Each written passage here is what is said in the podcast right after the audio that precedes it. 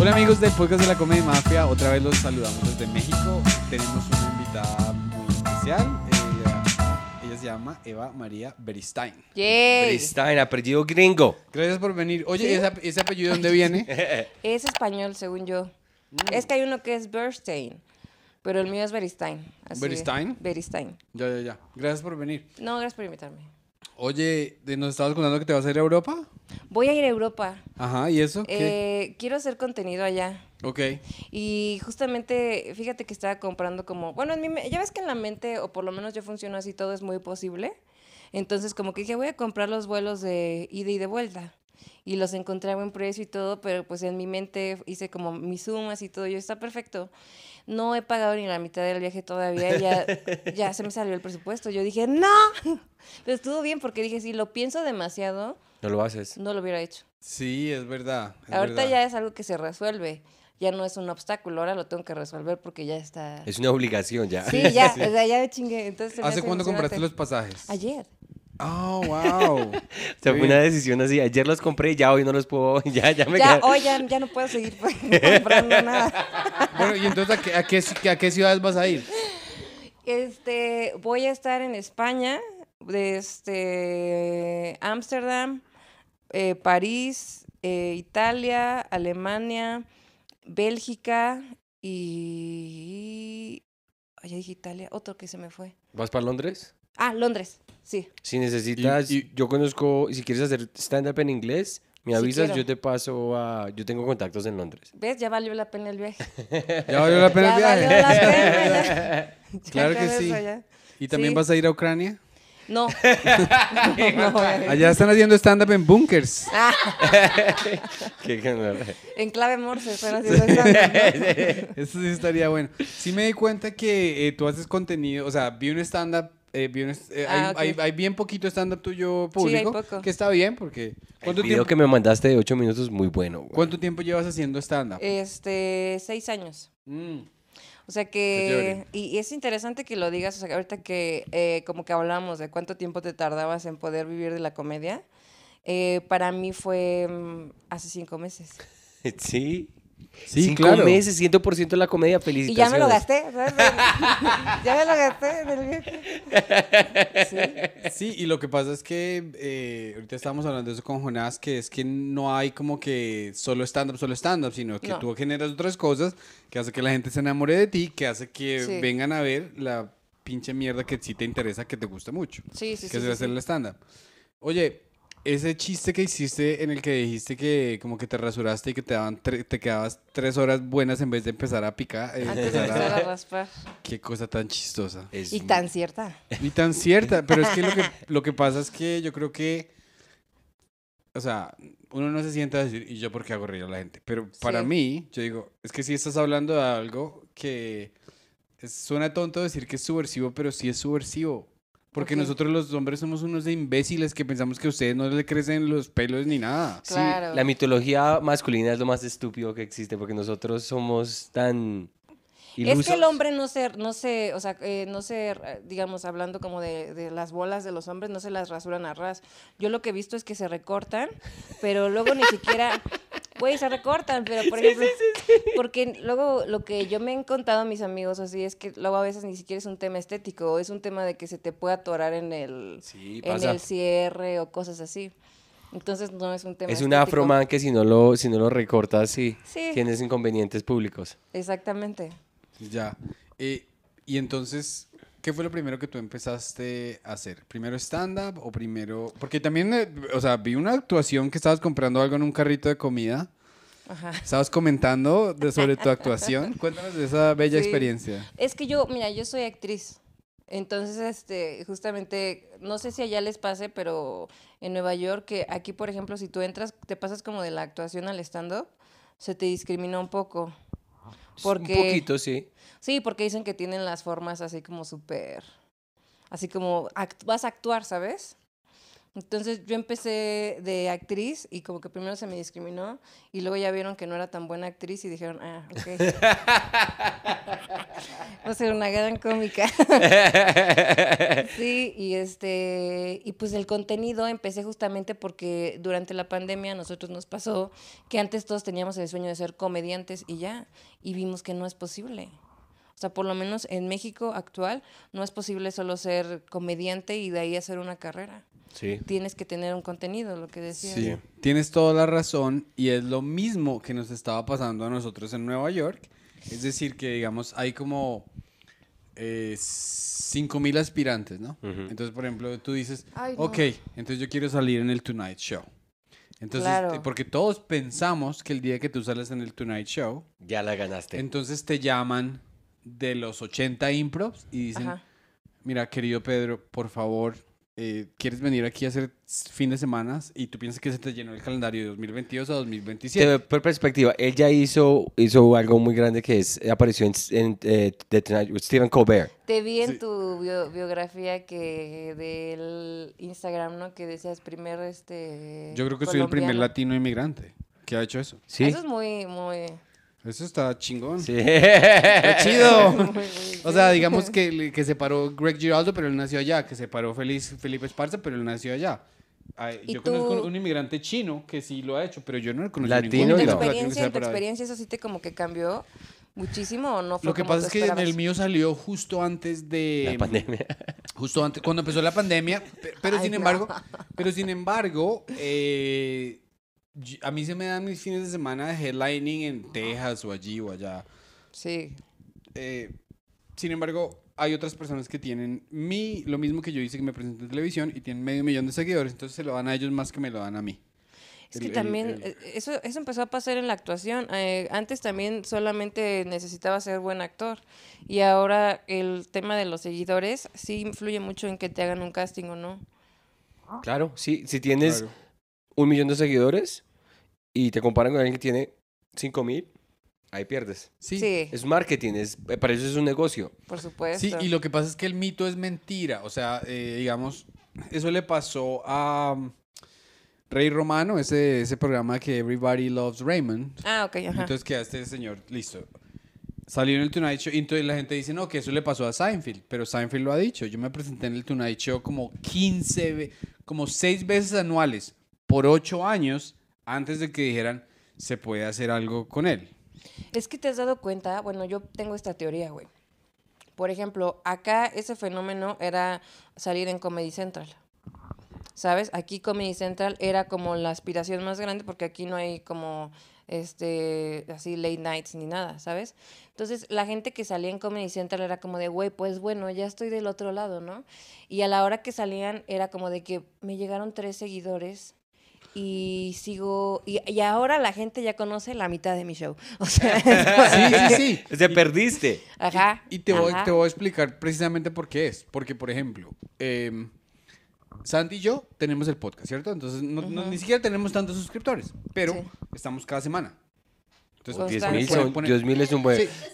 sí, Pon- sí, ponemos muy- la humildad me encanta. ponemos, no, porque es que, el- no, hay gente que tiene muchísimos, No, no, muchísimos más. sí, pero- nosotros ponemos un clip diario en, en TikTok. Entonces, anuncia los TikTok nuestros- es eh, una gran plataforma para esto que ocupamos justamente. Sí, sí, sí, claro. Entonces, ahí en- entre el video de contenido hay un pequeño subcartel que dice próximo show, bla, bla, bla. Entonces, ya cuando hacemos shows, nos llegan, cada, cada, cada mes nos llegan 5, nos llegan 10, nos llegan Sí, 15. eso ha sido muy bueno. Mientras que cuando yo me presenté en televisión, ¿sabes a quién taguearon? Ay, no. A Steven bien- Colbert.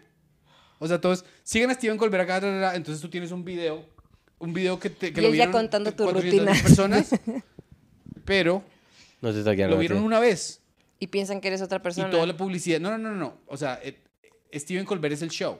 Ah, ok. Entonces toda la publicidad pues, se va para el show. Se va La para él. O sea, Steven Colbert tiene más seguidores colombianos se que Pedro. para- Sí, como ay, pues, este güey tiene mí. cosas chidas. Entonces no hay, claro. nada, no hay nada mejor que la gente diga, ok, cada semana yo veo mi programa de Eva María Claro. Buscándose, no sé, comiendo borsch en Rusia o lo que, lo que sea, que me interesa mucho saber. Cuéntanos qué es lo que vas a O hacer. sin en- comer en Rusia. Tre- ter- día tres sin comer.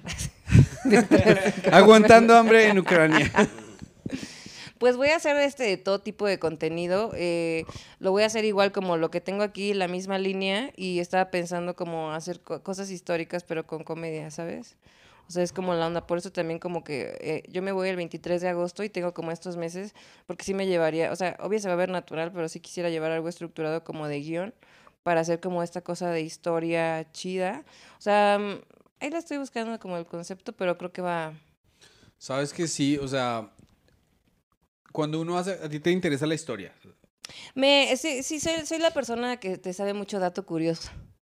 Que, y creo que podría hacerlo pues de manera divertida, ¿sabes? Porque eh, por lo menos aquí en México sí se hacen muchos blogs de viaje, pero todos son como muy informativos y no está como esta parte natural cotorrona de lo que realmente es un viaje, ¿sabes? O sea, es como de, ah, la Mona Lisa, esta obra de arte y nadie te habla de, te habla de las cuatro horas de fila que te aventaste para Ah, qué bien. para entrar a ver la Mona Lisa y que ya no la ves tan padre, ¿sabes? Es como de que no valió la pena. Sí, claro, claro que sí. Está muy buena esa idea. Y no, es que por ejemplo, yo, o sea, lo pienso en Tom Delgado. Yo tengo un amigo Sí, que eh, vive allá en Nueva York, entonces hacíamos open mics hace como cinco años y cuando yo lo conocí, te conocí a ti, yo dije, deberíamos hacer algo en YouTube, deberíamos hacer un podcast.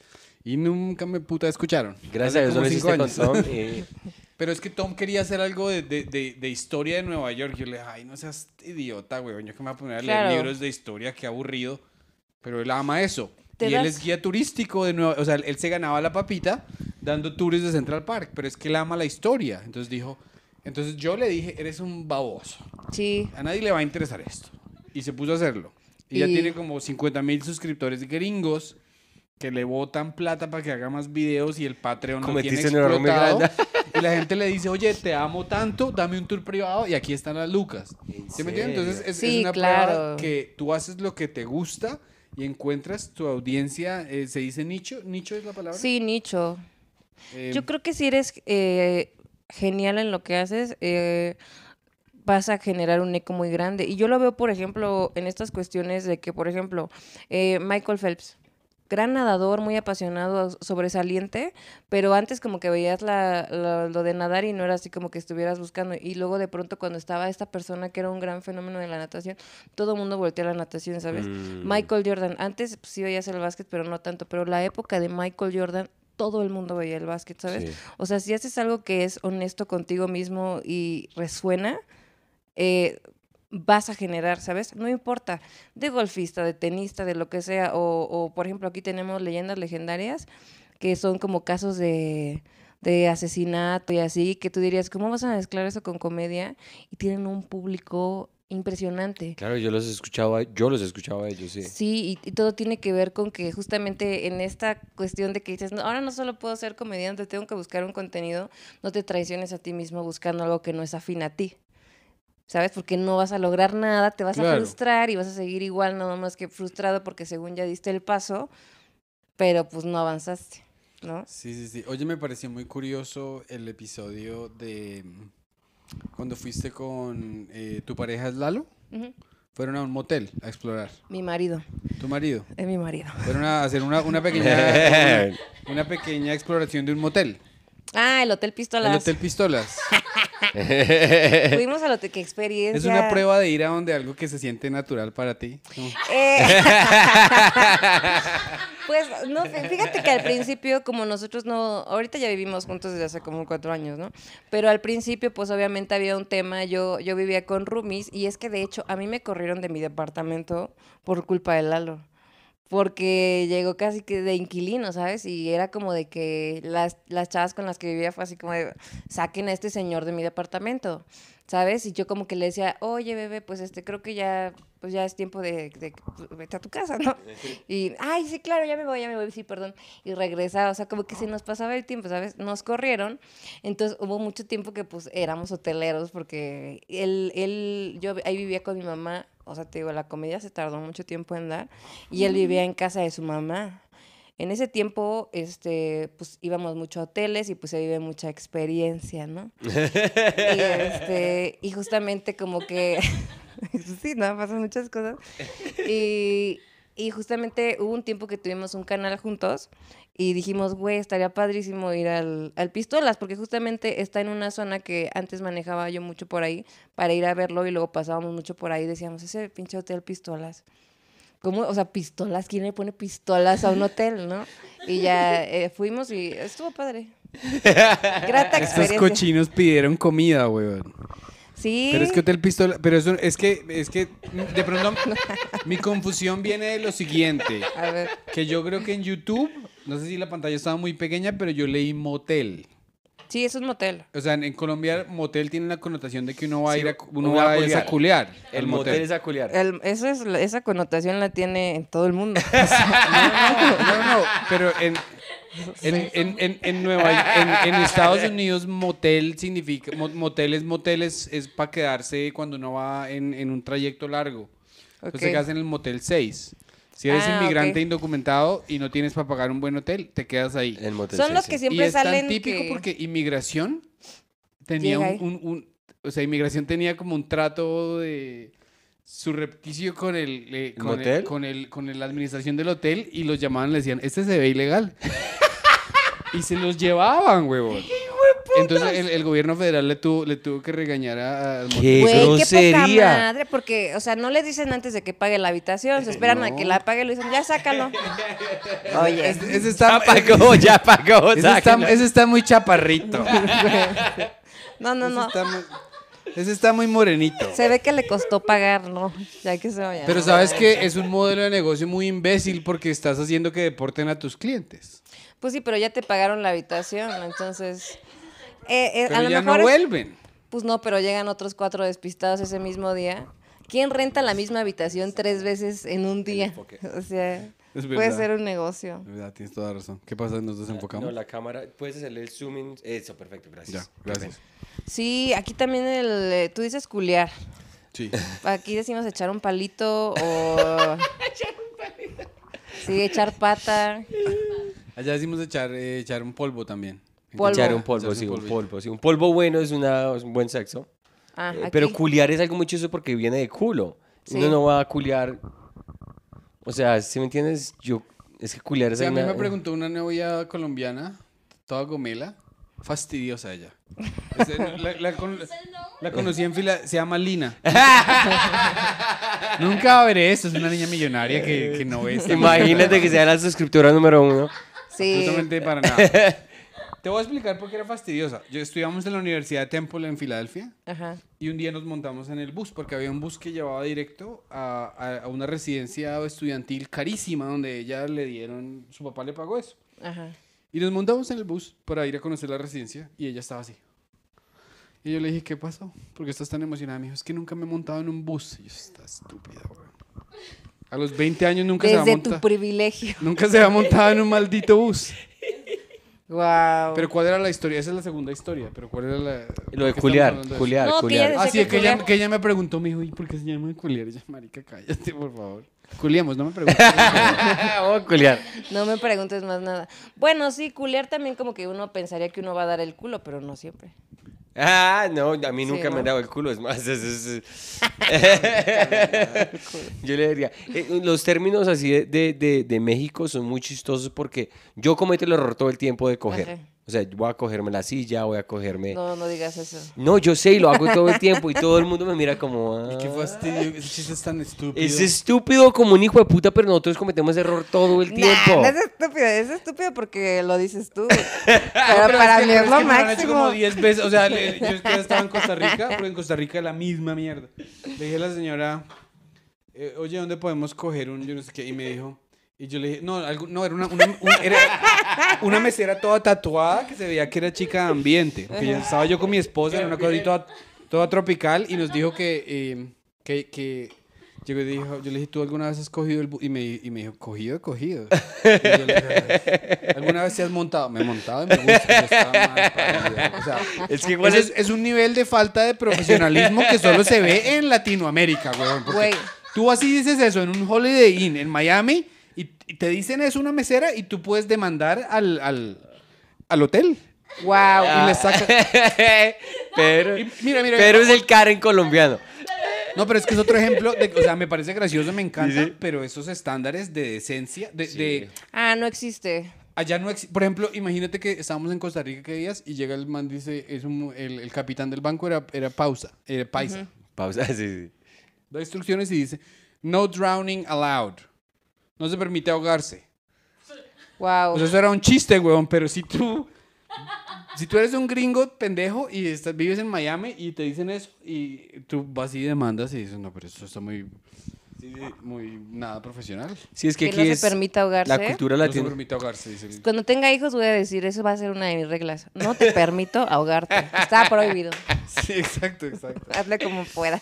Sí, pero la cultura mexicana es muy amena, o sea, es como de la confianza. Güey, te voy a decir algo. A lo mejor a ti te... Eso que dices, es que yo dije coger. O sea, nosotros en la casa, eh, Lalo es muy alburero. Muy alburero. O sea, tú no le puedes decir, saca la leche del refri. Porque ya te va a hacer así. Es que los latinos, todo, todo tiene doble sentido. O sea, to- entonces luego, por ejemplo, en mi casa siempre hay como muchos amigos y todo el mundo, o sea, si es un pensarle, es, es, ¿sabes? Elevar tu coeficiente intelectual para no autoalburearte a cada momento. ¿Y, Entonces, y- sí. y tú disfrutas que Lalo sea así de sucio? Luego le digo, oye, ya. Sí, porque es que yo digo, Estamos es que desayunando tranqui, marica, déjanos debe- tranquilos. de- debe, debe ser, o sea, debe- ser mujer debe ser fastidioso, weón, porque yo, mi esposa, todo, que no, que tu culo, que tu, o sea, como que, eh, tú dices eso. Eh, a ¿Tú- tú veces, dices eso como Los que- hombres somos lo peor, No, eso sí eh, es eh, ella dice, ella dice, ella dice que, que quiero como una, que eh, no me trajeron la crema. Y yo, aquí te tengo tu crema. O así pero es, así es, así es Lalo, eso es Lalo. Esa mierda es una estupidez y es, una, y es un asco. Pero las mujeres te tienen que aguantar eso porque, pues. por No, ellas no te tienen que aguantar O sea, ¿por nada. qué nos aman? No, ¿Por qué nos aman si somos tan imbéciles? Lalo como que es muy alburero, pero también se alburea mucho y yo disfruto mucho cuando, cuando se la devuelvo y como que se queda así y me dice, "Ah".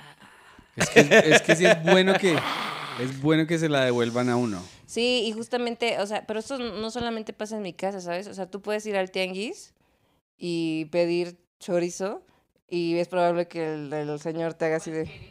Eso, eso. sa- ¿Sabes qué? Esa. Ese, Y es divertido porque luego llega una ama de casa súper nada que ver y dice, es que quiero chorizo. No, écheme más chorizo. Y ves el taquero así de... Es- la es- señora no se Yo creo entera. que esa broma es el génesis de la razón por la cual yo hago stand-up. No, no, no, no. No, no, es en serio porque, es en serio porque yo, yo trabajaba en la DEA y interceptábamos llamadas, ¿sí me entiendes? Entonces a veces no había llamadas. Entonces yo prendía Comedy Central y los agentes de la DEA se dieron cuenta que yo veía mucho comedia. Entonces me, me fui a un, a un lugar de... pedí un burrito Ajá. y todos los que atendían atrás eran mexicanos y el que me atendió era colombiano. Entonces yo dije un burrito de chorizo. El tipo me dijo, ¿le gusta el chorizo? Yo dije, me encanta el chorizo. Y todos atrás, ¡wow! Y yo, "Sí, sí, esos son los imbéciles, weón. Entonces llegué, lle- llegué con el almuerzo y les empecé a contar la historia y les dio mucha risa.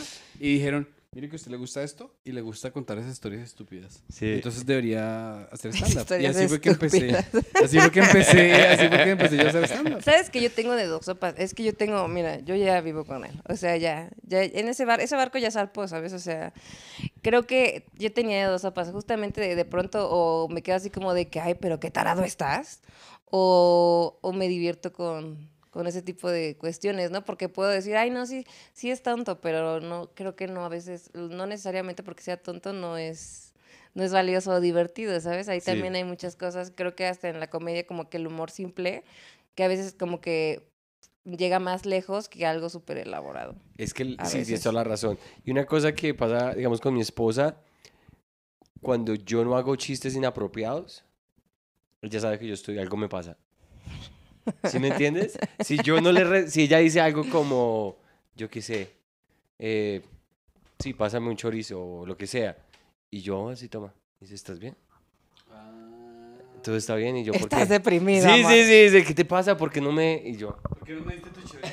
sí, sí, sí, siempre, siempre. ¿Por qué no te bajaste los pantalones? Cuando un hombre, cuando un hombre está contento, nosotros cuando estamos contentos, no sé, pues yo por lo general soy lo más goofy, lo más como lo más hago chistes mari, o sea, estúpidos todo el tiempo. Claro, sí. Y cuando no los hago, y más que todo por todo con mi esposa, son, yo siempre le digo, you're such a hot piece of ass.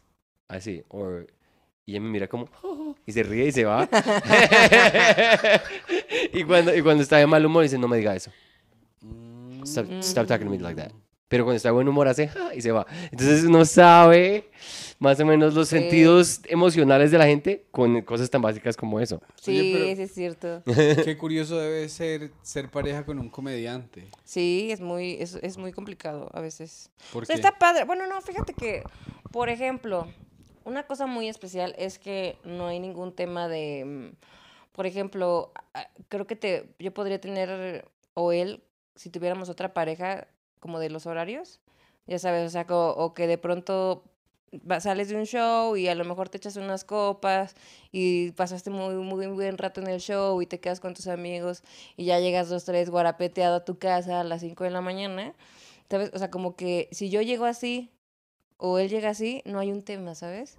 Es como Claro. de, ¿sabes? Mucho respeto de la otra persona porque sabemos lo, lo padre que es bajarte de un show padre y echar una chelita con tus amigos y estás bien tranqui y todo y como que ni él me quita mi espacio ni yo le quito el suyo. Como que ha sido muy de, de respetar porque justamente si no pues se nos enciman las carreras, ¿sabes? Y cada quien tiene pues metas muy diferentes. Entonces eh, yo trato de mantenerme como que aparte y él hace sus cosas también. Porque digo, pues construirlo más, o sea, empujar, empujar, empujar y a lo mejor cuando ya los dos sintamos que estamos en un momento que digamos, está cabrón, unir las fuerzas, creo que puede ser más poderoso, pero primero encontrarnos bien, ¿no? Porque si es una carrera muy de... Tienen que pasar muchas cosas, o sea, llevas seis años y dices, puta, o sea, sí, pero todavía me falta esto, ¿no? O que tú ya llevas nueve y dices, bueno, todavía no estoy en, en lo que yo deseo realmente, me falta camino por recorrer. Y creo que en ese sentido em, está padre, porque sí, como que hay una comprensión absoluta de, de todo y no es una cuestión como de ¿por qué llegas tomado? o ¿por qué llegas tomada? o este ¿con quién estabas? o, o esta cuestión como de importante los fans. Claro. Él no tiene temas y llega un güey y me dice, te amo, es que eres mi amor platónico. O sea, es como que dice, ah, pues está chido, ¿no? Y ya. Y si llega una morra así de, Lalo, hazme un hijo.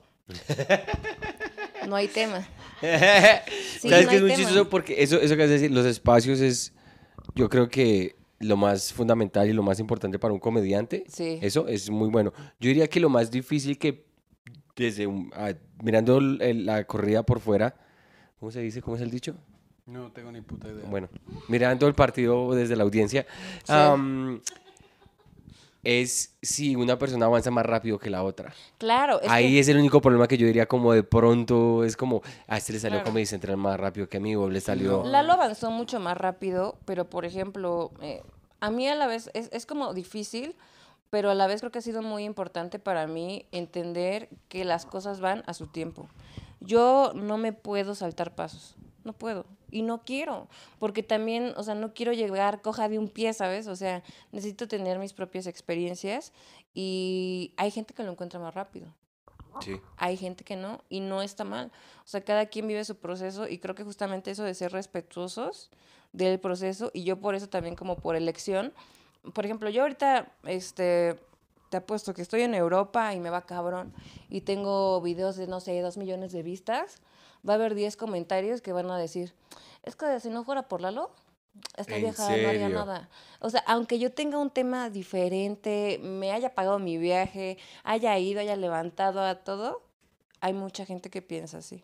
Mm. Entonces es como de tener, ¿sabes? O sea, mucho temple para que no te, no Sí. te afecte. Sí, claro. O sea, lo, lo chévere de los ser comediantes es que nosotros, o sea, yo vi tu stand-up y ya vi tu stand-up y ya sé que tu stand-up lo hiciste tú. Y, Claro. Y, y te valoro como artista a ti.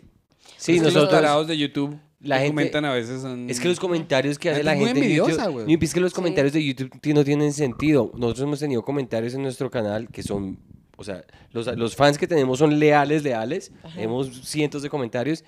Y en un comentario recientemente comentaron, ¿por qué se pelearon dos personas que fueron guests eh, invitados en nuestro podcast? Comentarios por ese estilo, que es como, no, tiene que ver con el, con- el contenido, no tiene que ver con nada, sino que es, ellos están haciendo chisme, ellos tienen su propia película. Claro. Y, por ejemplo, o sea, yo de pronto he visto que hasta en TikTok de pronto se han hecho virales cosas como de que razones por las que Lalo y Eva ya no siguen juntos, ¿no? Y nosotros de que viéndolo así comiendo palomitas, yo de, güey, 100% suena lógico. O sea, si andamos o cortamos, o sea, porque suena muy... lo- Oye, pero ustedes se conocieron cuando eran muy pequeños. No, nosotros nos conocimos haciendo stand-up. Ah, ok, es que yo quedé confundido porque Es que pasé de tu, esta, de tu set al de él, entonces decía como que conocí a mi novia en la primaria. Entonces yo dije, No, no, no, No él- sabía si eras tú. Es que es la- eso es, una parte importante. Siempre que, por ejemplo, eh, en los shows de él, eh, la gente me conoce mucho. Mucho, mucho, mucho. Entonces, de cuenta que él dice, fui con mi novia a un hotel y de verdad la gente empieza, Evis, Evis, Evis. Y ya así como me da risa, pero lamento decepcionarlos. Esa parte del hotel la escribió con otra novia. no era yo, mano. Pero para fines de, o sea, por eso creo que es importante que yo sea cómica, porque de pronto otra mujer podría decir de, güey, me estás haciendo quedar mal porque estás hablando de esto y, cómo puedes exponer la intimidad así y yo que la gente crea que soy yo, no me da tema, ¿sabes? Mucha gente piensa que partes de mi rutina son de él y, y tampoco. O sea, nos conocimos eh, hace como siete años quizás y fue así, no. De hecho, hay otro comediante que nos vio chispa los dos. Él como que ya tenía su, su show completo y dijo, ustedes dos me encantan y como que están bien nuevos y nadie los pelan y nos empezó a dar mucho escenario. Y ahí nos conocimos. Se llama Sergio Pérez. Ah, ok. No es muy conocido aquí, pero es un gran comediante, como underground, ¿sabes? Pero creo que por elección propia, como que no es un güey que esté buscando el foco, pero es una persona que, no sé, tiene seis horas de material Wow. potente, ¿sabes? Y siempre, él tenía su show y nosotros siempre la abríamos. Siempre, ya. siempre, siempre. Y empezamos de compitas. Ya. Muy Oye, buena amistad y después llegaron a... Sí. Sí. cuando tú empezaste el hecho de venir como con entrenamiento ya de actriz, eh, ¿empezaste así como haciendo muchos act-outs o algo así? Porque en el, pe- el pequeñito set que vi yo no tenías, era, era, era todo narrado. Stand-upera neta. O sea, un Sí. stand-up a calzón quitado, como dirías. alguna- un stand-up que tú dices, ese es stand-up de verdad. No, fíjate que justamente yo con mis amigos actores, siempre tuve, o sea, tengo amigos actores, pero mi tema era que no era muy actoral. O sea, yo te lloraba y hacía todo, o sea, actriz bien, pero este flow de... ¡ah! ¿Sabes? O sea, nunca estuvo en mí. O sea, de hecho, como que yo me daba cringe. De pronto en los ejercicios de actuación que todos estaban de... ¡Uh! ¡Ah! Y yo como que decía, ay, qué angustia, güey, yo no quiero hacer eso. Qué tortura, ¿no? Eso de hacer impro y como Toda que... apática. Zip, zap. ¡Ah! Apóyate. Ajá. Güey, lo me da- odiaba. Me da un cringe horrible. Sí. cuando- Imagínate, yo toda la carrera así crincheada, entonces como que justamente cuando yo estaba, o sea, como que no terminaba de encajar al 100 porque yo siempre he sido como, que creo que para ser comediante ocupa ser un poquito apático para como ver ese lado de la comedia oscura, porque nunca hablas así como de, "Eh, me comí un helado y estuvo bien bueno. Eso nunca es la comedia, ¿no? Entonces, este, pues no me costó como, como mucho pasar y de hecho estaba muy cómoda. O sea, a mí me gusta mucho apoyarme en el texto. Yo sí cuido mucho mi texto. Mm. ¿Sabes? O sea, sí soy, este, como de, el acting, si lo ocupo, lo puedo usar, pero me gusta mucho que el chiste se defienda solo, Claro. ¿sabes? Porque aparte también, em, eh, eh, por ejemplo, aquí hemos dado shows en lugares bien adversos, güey. No siempre es en un teatro chido. O sea, luego estás en lugares horribles Un bar así, Un bar. hablando, tomando. tomando y, y te ayuda mucho como tener em, una buena pluma, porque a veces, o sea, el acting sí te va a salvar, pero un momento necesitas algo que la gente como que, y que sea rápido, Claro. porque aquí sí ha pasado mucha cosa. ¿Cuál ha sido, cuál ha sido así un show que tú digas, no, ese show estuvo terrible? Cosa tan horrible. Eh, pues pasa mucho que a veces aquí que hay demasiada gente tomada, pero no está el, como de que ahí está el comediante, respeta el show, eso aquí no existe. Entonces Mm. el comediante se tiene que hacer respetar solo. Y por ejemplo, una vez di en una feria de pueblo, que es como zonas rurales de aquí, eran 3.000 personas, muy, muy de pueblo, y era una feria del pulque, todos tomados así, este, Uf. gente de sombrero, así uno sin playera, con caguamas en la mano, o sea, la panza salida. No, desde que te subes ya te chiflan como pedazo de carne. Y eso al principio a mí como que me alteraba, pero ahora me empodera. Ah, lo utilizas Como en tu que ya digo, sí, estoy buena, y espérate lo que te voy a decir. ya no me... Sí, ya no me voy a achicar, porque pasa con compañeras que son así como de que, ay, me chiflaron y me sentí así como incómoda. No, pues es que todo es parte de tu stand-up, ¿sabes? O sea, tu imagen, lo que la gente piensa de ti, todo eso lo tienes que usar a... Sí, claro, claro. No, y, y cuando uno, cuando yo vi tu set, yo sé que tú eres una escritora. Es decir, cuando, Sí. tú, cuando tú dices, por ejemplo, eh, es que me dijeron que la primera vez, mis amigos me dijeron que la primera vez que te acuestas con alguien tú ves luces. Pero, pero fue de patrulla porque lo hizo en la calle. Eso es stand-up bueno. típico americano escrito. Sí. Sí, a huevo. Y claro que sí. Sí, ¡Qué sí. emocionante! Sí, Claro, claro, sí. claro que sí, porque, o sea, hubo uno como unos, como unos 3, 4, 5 chistes en ese set cortico que vi. Me hubiese gustado ver más, pero pues algún Sí. día en vivo te podría ¿Por ver. qué? Porque es que tú comienzas el- el- la premisa y como tú tienes una premisa, remate, premisa, remate rápidos, porque tú dices Sí. como, no, cuando me dices la primera no sé si bajármelos hasta acá nomás, porque pues, era en la calle. Sí. La calle es el punch. Y Sí. eso le hace el ese de las ves lucecitas, era la patrulla. Sí, claro. Pues tú dices la historia. como así como, pa, pe, pa, o sea, es muy, Sí. muy stand-up americano. ¿Sabes qué? Cuando yo empecé, yo tenía referente gringo. Yo empecé viendo a Jeselnik. Anthony Jeselnik, que creo que es como muy americano en Sí, su sí, forma. sí, sí. Y lo que yo... muy one-liner casi. Es muy one-liner y yo muy, eh, pues sí, sin tener como conocimiento de lo que era el stand-up, eh, como que traté de replicar, sin copiar, pero como que yo en- pensé que lo que me daba risa de él era el humor muy negro. ¿Sabes? Porque no entendía la fórmula cómica. Entonces, como que yo, ah, ok, drogarse y, y ok, eh, no sé, lámparas de piel humana, ok, es lo que me está dando risa a mí, porque si ves que tiene chistes bien oscuros. Uy, sí. Entonces, es ahí- una que es... Ahí estoy yo haciendo mis chistes oscuros. O sea, que, pero recuerdas así tus chistes al principio que eran así una porquería. Los chistes? bloqueé, güey, de mi mente. ah, así, pegándome en la mesa. Así de, olvídalos. Y, y Era, creo que estaban buenos porque estaba la fórmula. Ya. Pero Claro. si ves que cuando dices algo como que no va contigo, termina por incomodarte de una manera, como que dices, este chiste ya no. Sí, a o mí, sea, ya me, a mí ya me terminó, a mí ya me terminó fastidiando cuando, o sea, llegó, tenía el chiste de los bebés, ¿no? Ahogar bebés, quemar bebés, soltar bebés. Entonces él dijo, y ya, eh, ya, ya, ya, ya, ya había hecho como 48 de ellos y, y una, señora, y una señora me dio su bebé. Y yo sostuve el bebé y dice, ¿me estás dando un bebé? ¿Sabes que yo soy Anthony Jeselnik? ¿Y qué? Tú eres un ser humano. Nadie, primero que todo, nadie te conoce, pedazo de mierda. Y, se- y segundo, ya no me aguanto otro más de bebés muertos. Sí, sí, él Claro. tenía muchos dead baby jokes, así clásico. A mí Jason Sí. Me parece una persona, para mí como tal, no me, no No me, encanta. no me encanta. Yo lo veo a él en vivo, me gusta. Netflix es como, no, no, o sea, no lo aguanto más de cinco minutos.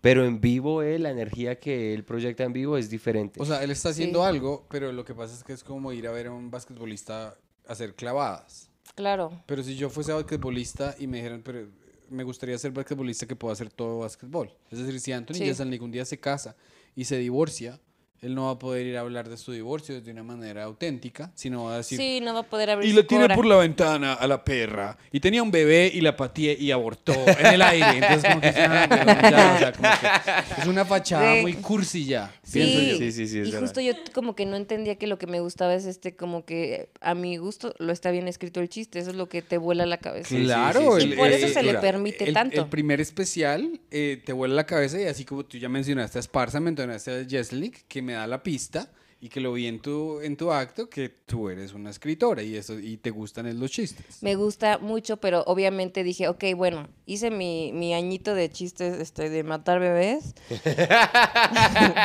no fue mi flow.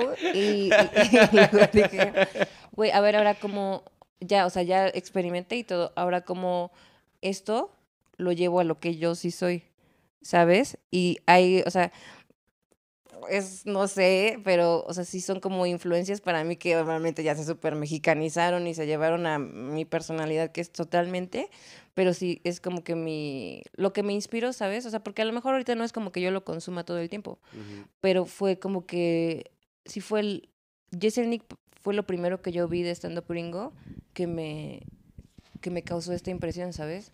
Que dije, wow. Y por ejemplo, ahorita me gusta mucho Felipe Esparza. Felipe Esparza es buenísimo. Y es bien particular, o sea, su humor es así como que te cuenta cada cosa Me encanta, me encanta, me encanta, me encanta su, su manera de rematar todo, su A mí me delivery. encanta, su- me encanta el chiste en el que dice que va manejando. Ah, no, que va cruzando la frontera ahí en el carro. Y, o lo para un policía o algo así. Y le, y le dice al policía, oiga señor, ¿usted tiene, lleva algo ilegal? Y dice, yo volteé a mirar a mi primo y salí corriendo. Chistes rápidos, pero hermosos. Sí, sí, a mí me gusta mucho en el de que. ese salió en su especial que dice que, que llega el ex marido a reclamar cosas y que él, él sale así de, oye, gracias. Gracias a ti vivimos bien padre. Claro, no, él dice que, que le vende marihuana al padrastro del hijo. Sí, es que. Hay- también hay un Sí. chiste en que dice que él, que él solo se come gorditas, ¿no? Ah, no, que cuando él va a la discoteca, eh, a, él lo mandan, a él lo Ajá. mandan a cuidar abrigos y, y se encuentra la gordita que está cuidando carteras, entonces ahí se empatan, ¿no? Él dice que, que se, que se acuesta con una gordita igual que él, pero él está bien borracho, entonces ella se pone la camiseta de él y él se levanta en su medio de la borrachera y, y ve a la gordita caminando y dice, me estoy desdoblando. Sí, ese güey se me hace genial. es un duro, es muy bueno, es bueno. ¿Lo has visto en vivo o no? No, nunca lo he visto en vivo. Ya, ya, ya. Y Tú sí ya has ido a los Estados Unidos. He, he ido a Nueva York, a Miami y a Los Ángeles, pero nunca en un tema de, de stand-up. De hecho, la última vez que fui, eh, fui a Nueva York y cuando regresé, tenía, más bien tenía como que, acaba de tomar mi taller, fui y regresé. Pero Mm. todavía no, o sea, para mí todavía no era como de que quiero hacer stand-up en mi vida, ¿sabes? Era como de estuvo padre y como que ahora voy a este viaje y regreso. Ya. Sí, no, ¿Tomas- pues, ¿Tomaste un taller con quién? Eh, con Gon Curiel. ¿Y qué tal te pareció? Uh, muy bueno.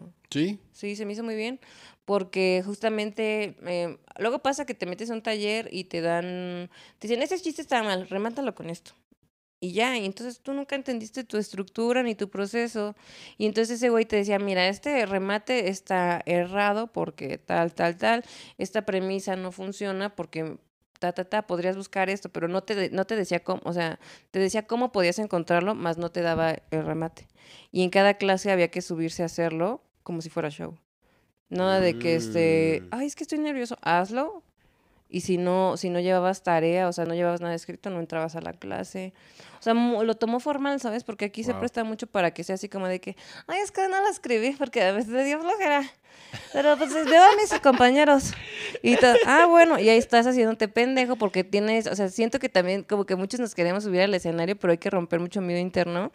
Y muchos como que es así de que sí quiero, pero me voy a autosabotear todo este camino antes de lograrlo. Y no escriben, no se quieren subir, o ya están en el open y no se suben, o no se apuntan, o como... El autosabotaje, es increíble. Sí. O sea, a mí una vez me preguntaba, un tipo me decía, Ay, es que a mí me cuesta pararme, me cuesta, o sea, me cuesta ir al Open. Y yo le decía, eh, a mí me dijo, ¿a ti por qué no te cuesta? Yo le digo, pues es que yo escribo todos los días por una hora. Entonces, todos los días tengo Ok. ah, cuatro chistes mugrosos que nunca, no van a funcionar, pero estoy muy emocionado por ir al Open porque tengo cosas. Ujú. ¿Y por qué? Y, y sigo yendo a los Opens porque sigo generando material. Si Claro. no tienes nada nuevo que decir, obviamente no te vas, no vas a tener la menor emoción por ir a No, y también si, si no, eh, como que tienes que aprender tu radar, ¿no? Porque luego uno piensa tantas cosas y nunca las habla, y a veces las hablas y la gente dice, güey, eso está muy bueno. Y tú sí, yo pensaba que era una pendejada. O al revés, ¿no? Piensas que traes el chistazo y lo dices y te dicen, pero qué pendejada estás diciendo. güey?". Sí, sí, sí. Y sí. tú de, ah, ok. Entonces como que tienes que empezar a tener tu radar de cómo funciona tu escritura. Claro, claro. ¿Y cómo es tu proceso de escritura? Pues fíjate que yo, eh, me pasa que tengo como, yo no escribo diario, la verdad, pero cuando lo hago, haz de cuenta como que siempre me llega un chispazo de algo, siempre como que mi mente me lo traduce, toma este chiste, ¿sabes? Tengo como un chiste base, pero de ahí yo empiezo a hacer una historia, o sea, yo funciono como por anécdotas, no, por ejemplo, el one-liner, si ves que es como este, este, este, chile, mole, pozole, de temas, y yo como que digo, quiero tener la anécdota, ¿sabes? Como que quiero contar esta pequeña historia. Y de ahí voy, como que digo, de aquí a acá, como llegas. Y de ahí lo voy haciendo como con, con chistes cortos, lo escribo y luego digo, a ver, estoy de aquí, estoy acá, ¿cómo puedo llegar más rápido? O sea, sí, sí es mi proceso como acortar, ¿cómo puedo llegar más rápido? Sin perder personalidad, ¿no? También para que no sea como que, ay, ya le quité todo y así. Claro. Ese es como mi, mi proceso. Las anécdotas yo creo que es la manera más auténtica de hacer chistes que son originales y que nadie más se los puede robar. Y también, justo que no te los pueden robar, eso me pasó un poco al principio. eh, como que haces un chiste bien genérico de un tema bien común. Y también es parte de como de encontrar tu personalidad, ¿no? Porque si ese chiste le queda bien decirlo a 10, a lo mejor no es el chiste que te iba a ser memorable, ¿sabes? Mm, Entonces, como buscar tu, tu personalidad, justo que no te puedan robar el chiste, porque no les vas a ver a ti. O sea, la gente va a saber a ti, va a decir, ay, escucho a, a Pedro, ¿no? Sí, Escucha, sí. O sea, ese chiste se escucha a Felipe, se escucha... sí, sí, sí. Oye, ¿y Felipe, además de inspirarte como comediante, también te inspiró el corte de pelo? No, esto fue un error de peluquería. No, está lindo. Si no estuviese lindo, no te haría el chiste. Sí, sí, sí. Es que yo lo tenía bien largote hasta acá y no sé si eso pasa en Estados Unidos, pero le dije, bueno, me despuntas y yo como que estaba así viendo el celular y de pronto veo y veo los mechones así de pelo y yo, ¿cómo? Y ya me dijo, "Ah, es que estaba maltratado. Yo, pregúntame, perra. No, mi esposa también tiene el cabello rizado, entonces ella me preguntó, ella se, se peluqueó aquí a la vuelta porque es mucho más barato, vale Sí. por ahí un quinto de lo que vale allá wow. el corte de pelo, entonces ella dijo que aquí sí fueron muy prudentes y a ella le tocaba decir más, más, más, que así es como debe ser. Ah, ¿no? ok, no, esta, esta, esta, o sea, dije, güey, ¿vas a hacer una peluca? ¿La vas a vender o qué? Porque me quitó un tanto así de pelo. Está bien, hace calor, ya lo acepté. Sí, sí, no, No, pero está lindo. bien, está no te hubieras hecho el chiste si no estuviese lindo. eh, sí, no, no, sí, sería muy cruel si eres un chiste, sí. Todo gamín. No. ¿Y tú has Sería hecho cruel. comedia por fuera de México? No, apenas en este viaje es donde voy a aprovechar Ok. para hacer eh, comedia fuera. O sea, fuera de la Ciudad de México sí, Sí, ok. pero en otro país no. Ok, ok, ok. Sí, no, todavía no. Sí, porque una de las cosas que vas a, digamos, hacer comedia, para mí, cuando nosotros fuimos a Colombia, hacer comedia en Colombia, en Bogotá, la energía, el, eso es 100% diferente a hacer un show de comedia en Nueva York. Me imagino. la que energía sí. es diferente. Entonces tú vas a en. Europa, si lo haces en inglés o en español, vas a ver que Sí, eso, eso está. es- no sé, eso para que veas se me hace muy emocionante.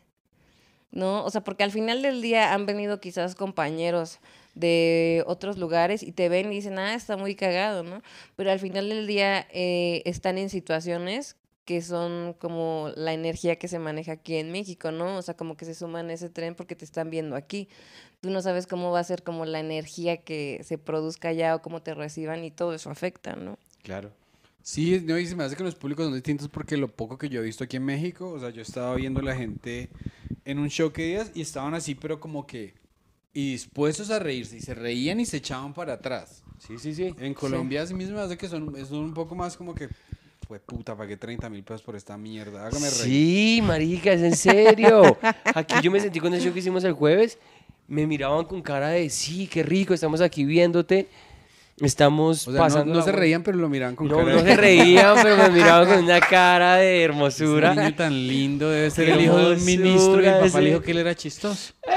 Sí, debe, quién sabe quién le pagó por este Es viaje. bastante noble. Tiene buena energía. Qué buena persona. Sí, qué buena persona, chistoso no, pero buena persona sí es. a. En Bogotá, no sé si era por el peso de estar en Bogotá, porque yo soy de Bogotá, yo sentía que la, me estaban juzgando, güey.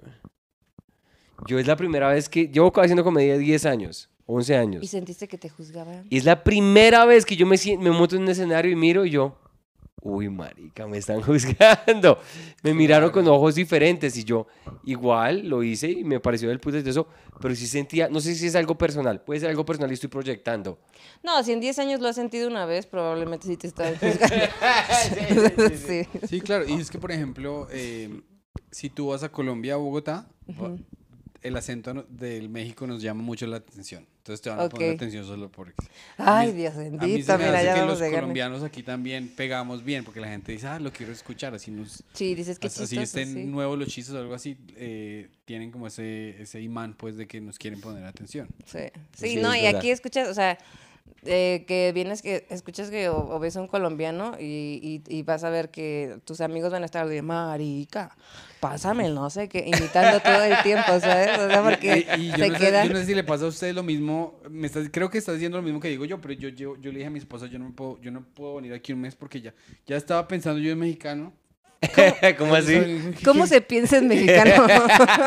Pues en mi cabeza estaba yo, qué padre este pinche clima. Pero yo no, no- y, está mal dicho, ¿no? Pero yo les- ya en mi cabeza ya me lo Sí, estaba sí, diciendo. no, yo he dicho, yo he dicho, la verdad, yo pedí una, una, cuando estábamos ayer que vamos a tomar el, vamos a tomar el vinito, cuando yo fui a preguntar por las copas, dije, esas copas están bien chingonas. Y sí, sí, y ya me, te mira- entendí. me miraron y como que sabemos que no eres mexicano, pero bueno por el, el esfuerzo de... Era bueno, Sí. sí. Aquí es muy padre, o sea, cuando viene el extranjero, creo que lo primero que puede ser esta cosa de que dices, qué tonto, pero creo que cuando viene un extranjero a México, lo primero que queremos es que le diga groserías. Es, a ver, di pendejo, güey. Pe- pendejo. a ver, di chinga tu madre, chinga tu madre. o sea, así es el mexicano de que dice, a ver, di groserías. Sí. Y nos Sí, somos dado cuenta que ustedes las groserías las dicen como si fuera una metralleta. Somos muy groseros. No, Pero es que lo dicen de corrido. Es como, pinche culero cabrón de tu madre, te la pete, pete, pete, pete", es como una rosario, güey. Sí, sí. Luego también, por ejemplo, cuando te molestas, es peor. O sea, cuando te molestas es muchísimo peor de que dices, no, es que ese hijo de su pinche madre, quién siempre pinche pendejo, culero, ojete. ¿Sabes? O sea, ¿Cuál es, Se cuál lo es va a cargar grosería, ¿Cuál es una grosería que tú no le tolerarías a Lalo? O una, una grosería que le has dicho tú a Lalo que él se ofendió. O sea, Por palabra ejemplo, o- yo una vez le dije a mi esposa, yo le, una vez le- o sea, como que ya, o sea, se me... Mira que yo nunca le he dicho una grosería a una mujer en mi vida. ajá. Pero ya un día ya me pasé de la raya. Y yo le, dije a mi esp- yo le dije, bitch. ¿Y se enojó? Mira, yo, ten- yo tenía una mesa de noche llena de balines, o sea, la cosa pesaba para unos 50, para unos 30 kilos la, Ajá. la mesa. Y me 30 la o aventó en 50 la kilos. Y mi esposa es bien flaquita, bien chiquita. Y volteó esa mierda y me empezó a tirar los... Porque le dijiste bitch. Yo le dije, pero es que se, le- o sea, venía cargado de... Ese, ese Ah, bitch bueno. tenía, tenía No, un... Creo que le dije... Are you be- you- No di- di- creo di- que le dijiste, dije- are you being a bitch or you're acting like creo a que bitch? le dije, "S- stupid bitch. Ah, no, sí. Bueno, es que es el contexto diferente. Me Porque arrepiento, ¿no? Me, me da vergüenza. el- Lalo y yo no, no- nunca nos insultamos en un contexto de estamos peleando muy fuerte, pero, por ejemplo, creo que esa es una regla que he puesto yo. Si hay, o sea, la discusión puede ser muy fuerte y a lo mejor hay gritos, pero nunca, no hay que insultarnos. O sea, dime que te encabrona y dime que eh, siento odio porque lo que sea, pero no ni yo ni tú, yo te voy a decir que eres un pobre pendejo, ni tú me dices a mí porque causa heridas que ya no puedes sanar luego, ¿sabes? Totalmente de acuerdo. Pero tenemos este juego también de a ver quién se insulta mejor. Entonces, o sea, no en las peleas, es otro Se convierte en contexto. un roast battle. Sí, entonces, o sea, por ejemplo, yo me despierto y le digo, no sé, buenos días, cara de verga. Y ella me dice, ¿cómo estás, cara de ano? Y así como que empezamos a jugar hasta que Ah, ya pero es eso como de... lindo, eso es Sí, hasta lindo. que decimos, ay, ya, ya no se me ocurre nada, ganaste. ¿Sabes? Es como... Eso es lindo. sí. A mi No nos- esposa, a mi esposa le- lo, lo- una vez estábamos peleando y mi esposa hace los comebacks que hace ella son muy o sea, yo estaba estaba muy bravo porque estaba muy pasada. Y le dije, "You need to cut the shit. You're acting like a child." Y ella me miró a los ojos y me dice, "Estás actuando como una niña." Y me dice, "Well, if I'm a, if I'm a child, then you're a pedophile." Y el Sí, otro... tú- Y yo quedé, y yo quedé como, marica, yo quedé desarmado, yo quedé como, ¿qué gonorrea? Se te hizo cortocircuito, ya uno no puede pelear porque esto que está... Voy a caminar a ver sí, cómo Sí, marica, yo me fui, caminé y me acosté, y yo estaba cagado de la risa en el sofá, acostado, porque ¿quién tiene un comeback de esa manera? Sí, no, o sea, es que, o sea, como que te hizo... Sí. Cortocircuito, sí, Tipo. y dije como, ¿qué hijo de puta? no, te- no sabía qué decirle. Sí. Estuvo bueno. Sí, Alta respuesta. sí. esa Oye, y entonces tú, hace cinco meses que fue la transición al, al full time, pues, de comedia. Pues eh, que puedo vivir de la comedia plácidamente, ¿sabes? O sea, porque a lo mejor antes podía, pero no siempre. ¿Sabes? Era como que me llegó esta buena lana y sé que no me va a llegar el próximo mes, o Claro. sí, o, o sea, como que la incertidumbre, Sí, ¿sabes? sí. De no tener algo sólido, pero como que siempre la fe de que dices, ya viene, ah, no es cierto, ya viene, ah, no es cierto, sí. Y creo que ahorita como de estable, estable, estable, estable, yo creo que, pon tu medio año. Ya, o sea, que ya digo, ok, ya está. Tú O sea- decías que estabas así como todos los stand Solo stand-up, solo stand-up, solo stand-up. Entonces, ¿qué, ¿qué pasó que cambió la Para que yo empezara a hacer contenido. contenido? Es que de cuenta que aquí lo que pasó, lo, como nosotros vivimos la pandemia, es que este, pues había muchos estandoperos. Ahorita hay muchos. Eh, ah, Prepandemia había más. Entonces, este, pues obviamente se acabaron los shows y la gente dejó de ser relevante. Y solamente como que yo lo que observé es que los, los comediantes que, que seguían era porque pues obviamente en la pandemia crecieron de alguna manera porque ya traían un contenido. Y luego yo dije, oye, espérate, pero no nada más en la pandemia, o sea, yo dije, los que estaban vendiendo más boletos antes de la pandemia tenían un contenido. O sea, siempre estuvo ahí la respuesta, nada más que no la, no la habíamos como interiorizado, creo. Y, y justamente pasó que ahora todos los comediantes, no importa cuánto, o sea, en qué escala estén, todos tienen contenido. Y, y también como que también ves que no es a huevo tener un contenido, ¿sabes? O sea, sigue siendo una fórmula incierta porque puedes tener un chingo de contenido igual no jalar. Sí, sí, sí. El contenido no quiere decir directamente likes y, y engagement y todo eso. Sí, entonces es como que desde ahí tienes que pasar un primer filtro, ¿sabes? O sea, creo que toda la vida como que es un filtro de qué vas a lograr o no y como que vas pasando. Sí, es, es, es que lo que pasa es que si tú te vas a mamar a hacer un TikTok que tienes que gastar cinco horas editando, puta, te tiene que gustar. Sí. Porque si lo vas a hacer... No, y tienes que tener, eh, no sé, 25 horas libres a la semana, porque si subes una a la semana no vas a hacer nada. O sea, TikTok tiene Mm. que ser. Claro, Diario, claro, sea lo que sea, sea, vas a ser novelista u odontólogo o algo, va a ser una tortura Sí. si no disfrutas lo que estás haciendo. No mentiras, odontólogo no, porque qué putas va a, quién va a disfrutar ser odontólogo. Yo, ¿No has visto los, Hay que los ser videos? psicópata para querer ser odontólogo. Los TikToks de gente que le quitan cerro. ¿No los Ah, has no. visto? he visto. ¿Te gusta? Sí.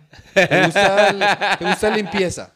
No, me da como, no sé, no sé qué es eso, como cuando... ¿Satisfacción? Sí, así como cuando, no sé, pero hasta como que me empiezo a poner así de... Cuando están, es que no has visto los videos super virales de que quitan puntos negros. Uh, sí, eso sí los he visto. Que estás de no, ¿cómo? O sea, lo ves como si fuera el, el mejor partido de fútbol y dices, salió más, ¿no? ¡Ah! Y le hacen, y sí, con los que tienen los puntos, y es una ciencia, le hacen así, y empiezan a, Y empiezan los a- presionan y sale Oye, y sale y sa- estás de no. Sabes que no". creo que se te acaba de ocurrir una idea de contenido excelente. Es decir, comentar un video de, de explotar barros Sí, como si fuera un partido de fútbol. O como si fuera un volcán, ¿sí me entiendes? Es que así creo como en que- National Geographic el volcán va a explotar y todo así como que se acerca, se ¿Has visto la gente que ve esos videos? O sea, ninguno los ve así. Todos están de... "Uh, sí. ah", ¿Sabes? O sea, es como muy... Es que yo no puedo, eso, eso sí me darían asco. ¿Sí? Sí. Pedrito, es que yo- da más morbo Yo, lo- que asco. yo no me meto a TikTok mucho, o sea, me meto solo para subir o algo así. Yo nunca he podido dejar uno de esos de las chicas que tienen esos cuerpos ya o, o rehechos o que son como, una- un accidente biológico que son demasiado buenos y hacen Ujú. chu, chu, porque yo sé que si le doy like a eso, el Ah. algoritmo me va... Es que, es que TikTok tú estás a un, a un swipe o a un de esto de, de que el algoritmo solamente te dé eso. Porque me pasó, no fue accidental, veo una persona que estaba haciendo un baile y le hice like. No fue accidental. Eh, no fue accidental porque el like estuvo ahí. Y Pero es que me pareció talentosa la, la, la, la que estaba haciendo eso. Y yo, de ahí, como por dos semanas, güey, solamente.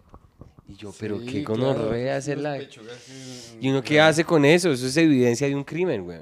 Sí, bueno, entonces tú dijiste, ok, primero te diste cuenta que había que hacer contenido. Fue Sí, tu primera me di observación. cuenta que había que hacer contenido. Y entonces, ¿cuántas ideas exploraste antes de que llegarle de ¿A lo que tengo llegara a la, a la que sí te gustó, a la que sí le pegó y por qué te gusta esa? El- como cinco contenidos. Ya. Intenté, no, te voy a decir que no sé si eran realmente malos o no me tuve fe. Porque lo que yo entendí en el último contenido que tengo, que es como de salir y, comer y en el Beba con Eva, no era que despegaron inmediatamente o que les fue bien. No, es que tuve que forzarme a mí misma a salirme de lo fácil, ¿sabes? A no esperar el milagro de, ok, lo subí, no jaló, puta, pues le cambio, mano. O sea, como ese de, a ver, mejóralo, no puedes estar, o sea, como que dije, a ver, ya votaste cinco contenidos, está bueno, o sea, tiene que ser una idea y mejóralo, o sea, no te quedes en lo básico de, no sirve, mm, otro.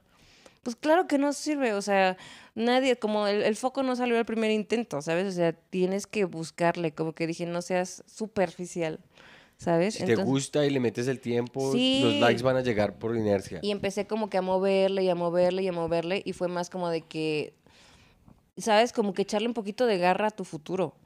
Como que no decir, sí, no jalo, eh", ¿sabes? O sea, ¿cómo chingados no jalo? Voy a hacer que jale. O sea, como que creo que era lo que a mí me faltaba y fue como que el clic Mm. que a mí me faltaba hacer. ¿Sabes? O sea, como decir, no soy un niño al que le quitan su paleta. O sea, si a mí me quitan la paleta, puedo decir, quiero la paleta, devuélvemela. O comprarme 20 paletas. Pero tomar una acción, nada más dejarlo. ¿Sabes? Que creo Sí, que era sí, mi error. ¿Y el primer episodio de la comida, ¿le fue bien o no? Nah. No. ¿Cuánto, Pues estuviste normal. que, ¿Cuánto tuviste que hacer hasta que le- la gente copió bastante? Empezó, mira, empezó como con un... Ahorita eh, yo creo que los videos eh, siempre van a llegar al 50 mil, que se me hace bien. Pero a veces se tardan un poquito, no tengo de más de, de más de 100 mil, o sea, como que hay unos que ya, ya se traspasó la barrera, ¿sabes? Pero para que pasara eso, primero como que empecé como con 4 mil, 5 mil vistas, era como un logro tener 7 mil, luego tuvimos 10 mil, luego como que la gente dijo, ¿sabes qué? Está bien aburrido y empezamos a tener como 3 mil, que eso fue más fuerte porque es, no me quitas mi dulce, ya lo tenía. Sí. ¿sabes? Y dije, y ahí es cuando dije, ¿sabes qué? No, es que a la gente ya no le gustó. Entonces ya lo voy a quitar y dije, no, a ver, un momento, esto, si esto pegó en algún punto, o sea, la fórmula está ahí, ¿sabes? Y eso pasó como en un transcurso de medio año y fue como que probar y error y, y quizás decir, bueno, voy a probar con esto. Bueno, entonces voy a hacer este, voy a meter este chiste, voy a tratar de meter chistes o bueno, voy a entrevistar gente a ver si sale un cotorreo, o, ¿sabes? Irle metiendo, irle metiendo, irle metiendo hasta que ya puedes decir, bueno, ya suéltalo, ya camina solo, ¿no? Ya, ya le di al... Así, pero por lo menos en mi caso sí, sí me tardé como un año en que fuera como un, una cosa amorfa. Mm. Y que a veces también no nada más es que tú digas, ay, no quiero. Pues son gastos, o sea, es, es una inver- invertir en, en ciertas cosas, ¿no? Porque, por ejemplo, ahorita por lo regular yo voy y, y siempre es como de, no, no te preocupes, no pagas. No, sí, pues por lo menos la propinita para los meseros, ¿no? Pero antes, ¿cuál no pagas? Era, y vas a pagar doble porque te estamos dejando en grabar, ¿sabes? O sea, sí es como que Sí, sí, sí. tienes que empujarle. ¿Y en esta zona dónde, dónde se come bueno? ¿Has hecho un episodio por acá? Mm, por acá por reforma, fíjate que. Ah, aquí este. En. Sobre insurgentes, que está aquí luego, luego. Te subes a la estación de. Es Sonora. No, no, eh, yo cojo Uber, no te preocupes. Uber. Bueno, está, está al lado de uno que se llama Mambo Café, o sea, sobre, sobre insurgentes. ok. Hay unas que son este las gorditas más, más grandes del mundo. Es una gordita de, de suadero. Pesa como kilo y medio. Uf. Son gorditas así como de este vuelo. ¿Y, ¿Pero eso es un, eso es un eh, carrito de la calle o...? Sí. Ah, es que mi esposa le da miedo. Carritos de la calle, Mi, esposa tiene el es- mi- mi esposa tiene el estómago más delicado de- ¿Sí? del mundo. Ah, obvio, se va a enfermar. Sí. Se va súper Ah, enfermar. es que tú, tú, tú solo haces así como lugares popularcitos. Pues. Sí, por ejemplo, ahorita voy a ir a Tepito. Terminando aquí me voy a Tepito porque hay unas, unas micheladas que cuestan 10 pesos. Ah, 10 ustedes pesos también hacen experimentos de, de cosas baratas, ¿no? Porque yo vi uno que hicieron el, hot- el hotel más barato de México que valía 20 pesos. Sí, wow. ¿Y, y se quedaron ahí? No. Solo No. fueron a ver. Sí, a ver. O sea, no, y ese fue Lalo, yo no fui. Ah, ya. Yo fui a otro que te era 200 pesos y te regalaban una michelada de litro. Uf. O sea, 200 pesos es... ¿En cuánto es en 10 dólares. 10 dólares y te van... Y con michelada incluida. Ujú. Ya. Pero Sí. tú ves, los reseñas y te vas. Sí, o sea, entré, este, reseñé, pedí de comer porque dije, a ver, a ver, o sea, vamos a ver cómo está la comida aquí, vamos a ver qué tan buena está, pedimos de comer y todo y ya nos fuimos. Y cuando tú vas a grabar, ¿les avisas a ellos que vas a grabar? No, en hotel no. Ok. Sí, no, porque pues se presta muchas cosas. Llego yo y a mí me graba un amigo, llego yo y digo, vamos a grabar cosas y dices, güey, vete con tu OnlyFans a otro lado. ¿Sabes? O sea, o sí, o lo que sea, o sea, ya se presta para que Ah. Claro, piensen que es... malentendidos, claro. Sí, sí, Pero sí. un restaurante como tal, cuando tú vas ahorita que vas para Sí. Tepito. Sí, yo aviso. Ah, ok, ok. Sí, yo aviso. Ya saben que tú llegas y les va. Sí. Ganan ellos porque les está haciendo publicidad. Pues es que hay gente que, por ejemplo, si a mí me gusta, yo voy y ya, ¿no? Pero hay gente que te llama y te dice, oye, ¿cuánto me cobrarías por venir? Y yo te digo, bueno, déjame ver si va con mi línea o, o si de plano no tiene nada que ver conmigo, porque si no, ni a mí me va a funcionar para mi canal, ni a ti te va a funcionar que lo vean en Tu mi canal. línea es económica. Sí, Ya. económica. O sea, por ejemplo, si me hablan de un restaurante mamoncísimo en el que tienes que ir así como encorbatado y así, no voy a ir porque ni siquiera yo me la pasaría. ¿Y cuál es el rollo? Está delicioso. Este, sí, Sí, es- sí. este ceviche, no sé, este foie gras está delicioso. Y, y- Sí. y- y yo ni siquiera tengo el paladar para saber que es un buen foie gras. y mi público no va a ir a ese puto restaurante. Claro. Es que- y Sí, y, no y que le voy a sacar chiste a algo que esté perfecto. Sí, es que Sí. no hay. O es mucho justamente eso que dices, es que aquí todo el mundo es alburero y cotorrón. O sea, tú platicas con los taqueros, con los meseros y todo el mundo te va a decir algo, ¿sabes? Así como de que, no, es que yo ni quiero trabajar, de hecho ya quiero renunciar, así que... Sí, claro, pero en un lugar fino no te dicen eso ni a patadas. No, No, y- en el lugar fino te lo, todo postizo. Ah, Sí, sí, sí, esta sí. es una buena pregunta para ti. La propina, ¿cuánto se deja? ¿Cuánto es la buena propina aquí en ¿Aquí? porcentaje? Pues aquí yo creo que con que dejes el 15 está el bien. 15, sí. Muchos dejan, la mayoría dejan el 10. O sea, si tú dejas el 15 ya estás en un promedio. Yo he dejado alto. 20. Ah, este, te aman.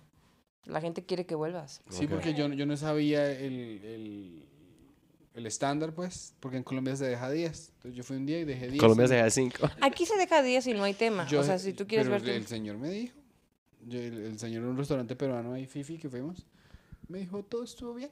Y yo le dije, sí, muy bien. Me dijo, ah, porque solo dejaste el 10. Y yo le dije, ¿cuánto hay que dejar? Me dijo el 15. Yo le dije, bueno, ¡Qué huevos! Ah, te lo preguntó, te dijo. me lo dijo. Es que hay meseros aquí así. Es, es muy difícil. O sea, aquí sí va a haber meseros que te van a decir así, pero mi propina. Y se van a pelear contigo. Que a mí se me hace como la peor manera de conseguir una propina. Caerle mal al, al que va a dar la propina. Sí, es como decir cuando vas a hacer, es como si hicieras un show de stand-up y bueno, no se rieron, pero igual les voy a... Sí. Síganme en Instagram. Yo casi me agarro con el, me- eh, con el mesero abajo porque es culpa mía, porque es el tipo me dice, tienes que probar los chilaquiles, te recomiendo los chilaquiles. Y no me dijo qué verga eran los chilaquiles. No, co- allá no. Yo no sé qué puta es un chilaquil. Y de desayuno me traen 75 doritos con salsa y con crema, que no me gusta la puta crema, y con un, y con un, tro- un pedacito de pollo, pero milimétrico. Claro. Y le dije yo, ¿qué vergas voy a desayunar doritos, señor? Me puse bravísimo, pero es culpa ¿Esta mía. mañana? ¿Esta mañana? O sea, pero si me entiendes, yo, yo, yo tengo acento, o sea, yo tengo acento, entonces dime qué putas es un chilaquil antes de que me lo recomiendes. Güey, los Porque son chilaquiles. doritos. No, qué bueno que yo no soy el señor porque pude haber sido yo que te dijera, güey, desayuna chilaquiles. ¿Ah, sí? Es lo- a mí sí me gustan. Ah, pero es que por es eso. muy raro para un colombiano desayunar una... Es que cuando se lleva Pero en serio, Montreal por ejemplo, el- aquí los chilaquiles, los tamales, supongo que en Colombia sí. Tamal sí hay, ¿no? Eh, lo tamal sí, diferente, pero es completamente diferente. Pero como la textura. Nosotros lo llamamos envueltos, a lo que ustedes llaman tamales. Sí, es verdad. Ah. Yo esta mañana desayuné tamal y para mí el tamal era tenía una textura totalmente diferente. Eso era como comer un bollo. También se le dice tamal a la acá. Ah, No, a, a la panocha. a la A panocha, la pucha. el tamal. Ah, yo comí tamal esta mañana. Ah, se Por puede eso- malinterpretado. Por eso yo como que dije, la textura del tamal. El tamal canadiense. Me gusta el tamal, el tamal canadiense. Ah, Todo un tamal ahí todo desabrido. un tamal frío, pero bueno, tiene maple syrup ahí alrededor. Eh, pregunta, ¿cuál es el mejor pozole que hay aquí en México, en Ciudad de México? eh, el mejor pozole, como por la zona, yo creo que te podrías llevar una experiencia, espero no se me juzgue, eh, en casa de Toño. Casa Ah, de el- Toño. el nosotros comimos, comimos, el que nosotros comió. comimos ahí en casa de Toño. Sí, sí. Estuvo rico. Estuvo rico y me gustó el pozole, sí. Es que sí es bueno, es, es barato, es rápido, o sea, te llevas como una experiencia bien. Y los demás, este, es como de buscar, o sea, para realmente encontrar un buen pozole, te digo, no, pues ve a Tepito o ve a La Morelos. Pero, o sea, como extranjero, pues sí, yo te recomendaría mejor ver a Casa de Toño. Casa de Toño es muy como muy cliché, muy como... Aquí Casa de Toño, lo, que, eh, eh, justamente hay tantas porque pegó muy bien. O sea, el pozole de verdad sí está rico. Sí, sí, sí, el Mm, pozole está nos bueno. sí, sí, sí, estuvo delicioso. Está bueno. Oye, y volviendo a la comedia, eh, ah, no, pero cosas culturales, porque a ti te, me imagino que si te vas a a- hacer a, Ajá. te vas a ir allá a ver cosas de cultura y eso en Europa. Eh, nos gusta hacer una pregunta que es la siguiente. A ver. Llegó un extraterrestre a tu casa aquí y dijo, Eva, estoy haciendo una compilación cultural de la civilización de la Tierra para ir a decírsela a, a mis alienígenas amigos. Ajá. Entonces recomiéndame de aquí, de, de tu tierra, una banda musical, un libro y una película, que son buenos exponentes de la cultura que hay aquí. Ok. ¿Cuáles recomiendas? A ver, un libro. Y yo, herramientas cómicas de...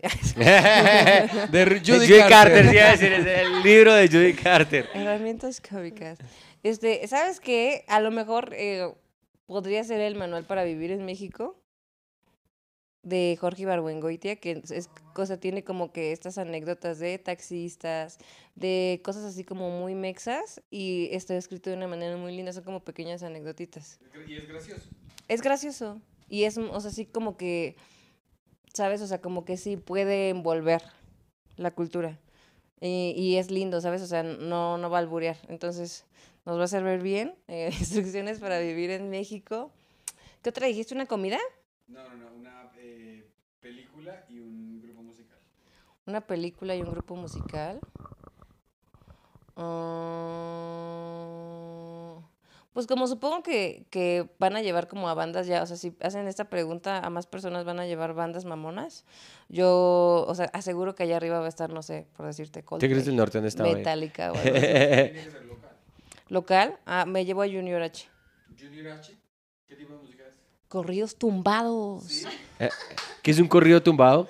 Este, es, es como, son como corridos, como los Tigres del Norte, Ajá.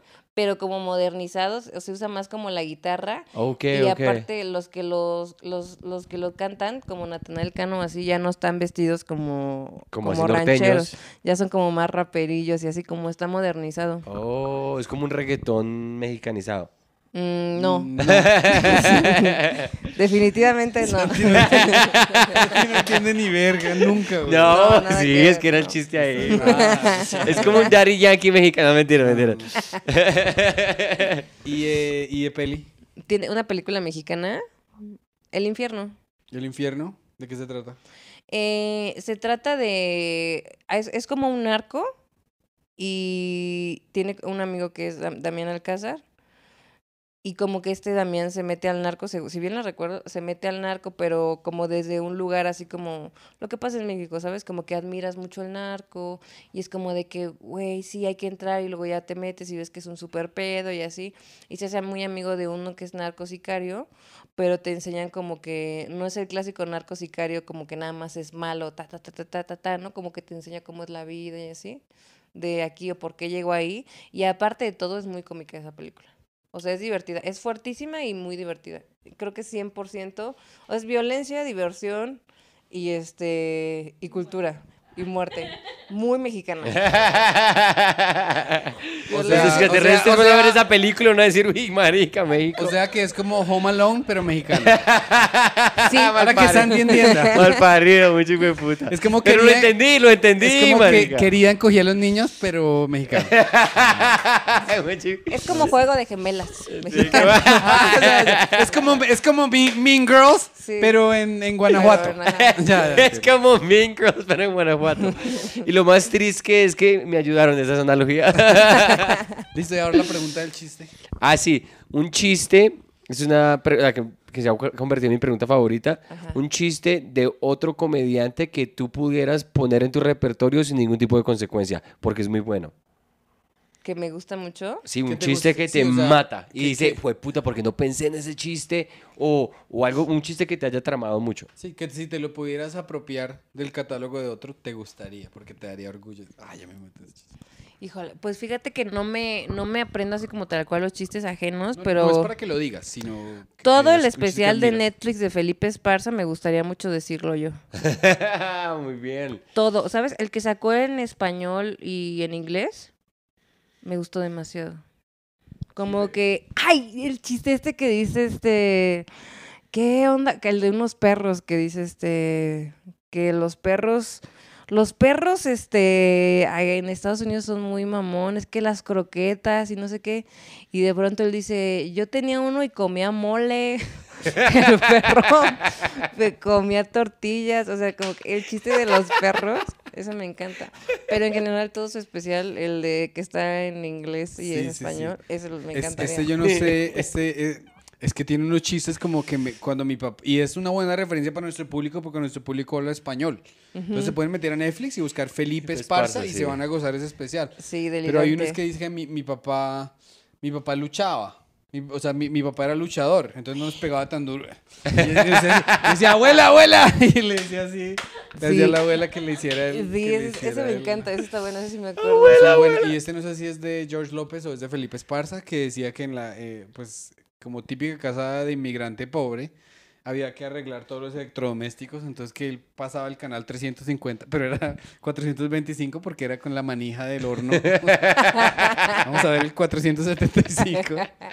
Ese está bueno, pero creo que ese es de George, creo que Ese sí. que es Ese de sí, López. creo que es de es de George. López, sí, sí. sí, sí. Creo que él tiene Y un- aparte me encanta la pausa que hace Felipe, es porque dice, mi papá nos golpeaba, mi papá era luchador, y como que dices, ay, no, pobre Felipe, se lo madrearon. Entonces, como decía, entonces no nos pegaba en serio. Sí, eso, eso, eso, eso, eso. Sí. Hay unos que dice que, em, que, que cruzaron la frontera indocumentados, ¿no? Entonces que al hermano lo disfrazaron con un vestido de una niña de cuatro años y quedó Patty. Eh, o sea, como que, que le dijeron que se llamaba Patty, pero le gustó tanto que se volvió Patty. Entonces se volvió homosexual. ¿Cuál es el chiste que él dice que, que el hermano es gay? Ajá. Pero que como que ser... el, que es como ser Superman. Se- Ser un hombre hermoso gay es como que Sí, cuando tener empieza... un superpoder. Ajá, que no, y que sí, y que decía como de que, güey, este pedo de que, imagínate que llegue un güey y que te diga, oye, te quiero llevar al cine. Y él decía como, claro, o sea, aunque no sea gay, sí vamos. o sea, llévame. Claro. Tiene muchísimos chistes Sí, muy- hay uno muy que, que, que dice que cuando el hermano era, el hermano era súper simpático, entonces le- así, pero bien pinta el man. Y las mujeres se enteraban y decían, "Uy, qué desperdicio. Y Fel- salía Felipe y decía, yo no soy gay. Y decían, ah, pues bueno. Tome mi cartera. Sí, ese güey es muy bueno. Pero es, un, es buenísimo. Muy bueno. Y en- en- en- Recomendado. Pero- Recomendado. Y en bueno. esa nota, eh, ya para terminar, Sí. recomendando buena comedia, les recomiendo que vean eh, el stand-up que hay, pero que también que vean, tu, que vean tu contenido. ¿Dónde te pueden encontrar en las redes sociales y tu canal y todo? Este, estoy como Eva María Beristain o como Miss Tercer Mundo. Mm. ¿Y de dónde sale lo de Mr. Tercer Mundo? Pues porque siempre me ha gustado ser como, como tener aquel estilo o algo así, pero pues obviamente no es de primer mundo. Entonces, eh, pero sí soy Miss, pero del tercero.